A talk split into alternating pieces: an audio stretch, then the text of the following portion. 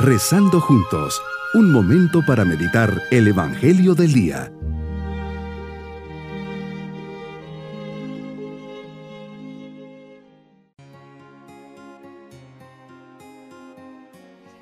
Hoy viernes de la vigésima primera semana del tiempo ordinario, les saludo pidiendo muy especialmente por algún familiar que esté enfermito.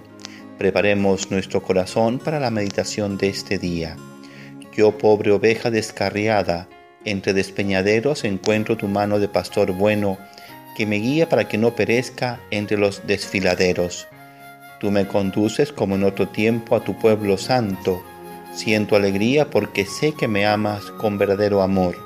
Vivo en paz porque he llegado a comprender que me aceptas como a una de tus pequeñas ovejas muy amadas, que quieres llevar al rebaño de la eternidad feliz. Bendito seas por siempre, Señor. Meditemos en el Evangelio de San Mateo capítulo 25 versículos 1 al 13. Te sigues dirigiendo a tus discípulos tu corazón está clavado en el reino de los cielos y lo sigues explicando en parábolas. Sin duda que este tema es de vital importancia.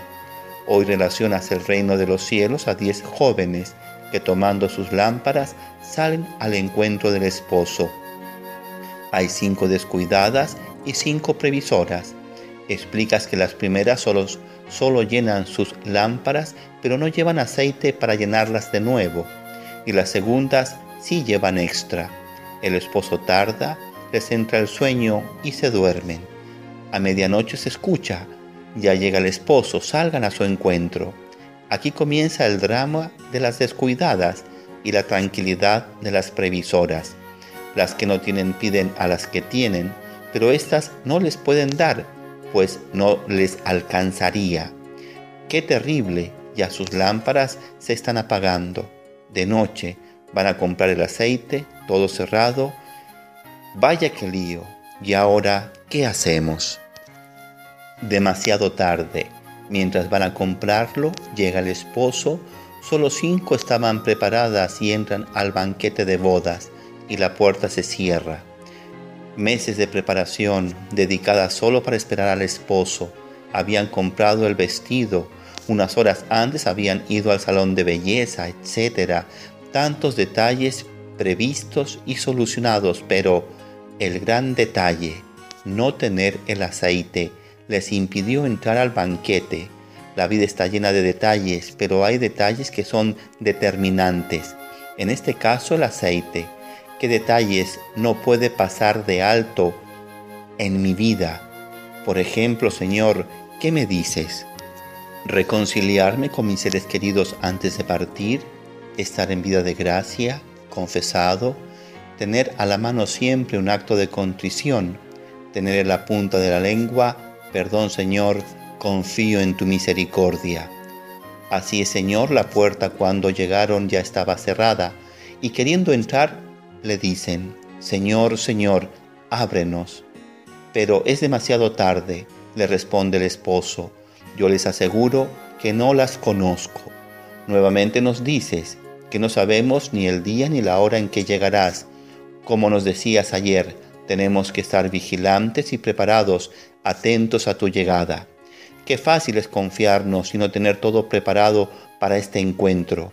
Y lo delicado es que nos falte un detalle, que nunca me reconcilie con aquella persona, ese pecadito que había quedado en el tintero y que nunca confesé, esa deuda que tenía pendiente y nunca pagué no confiarme jamás. Sabes, Señor, es que en mi casa tengo dos tíos padres y una religiosa. No es que mi mamá era súper religiosa y ella sí vivía la fe católica. La salvación es personal. Más de alguna de las jóvenes imprudentes tal vez vivía de rentas y se decía, a mí no me va a pasar. Total tengo a mi gran amiguita que me va a prestar de su aceite. Y no fue así. Por otra parte, las jóvenes previsoras, tranquilas, con el suficiente aceite, estuvieron ahí al llegar el esposo.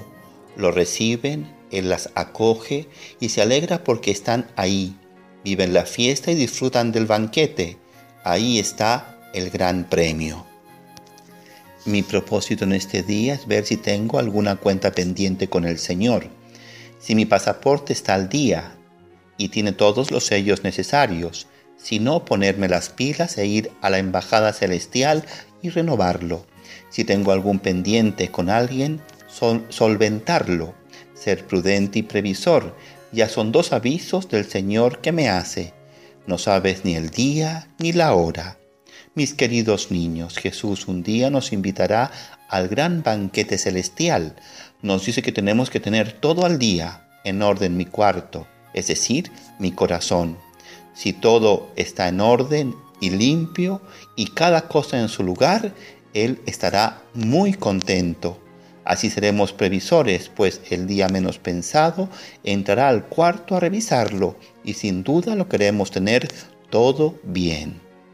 Nos vamos pidiendo a Jesús su bendición y la bendición de Dios Todopoderoso, Padre, Hijo y Espíritu Santo, descienda sobre todos nosotros.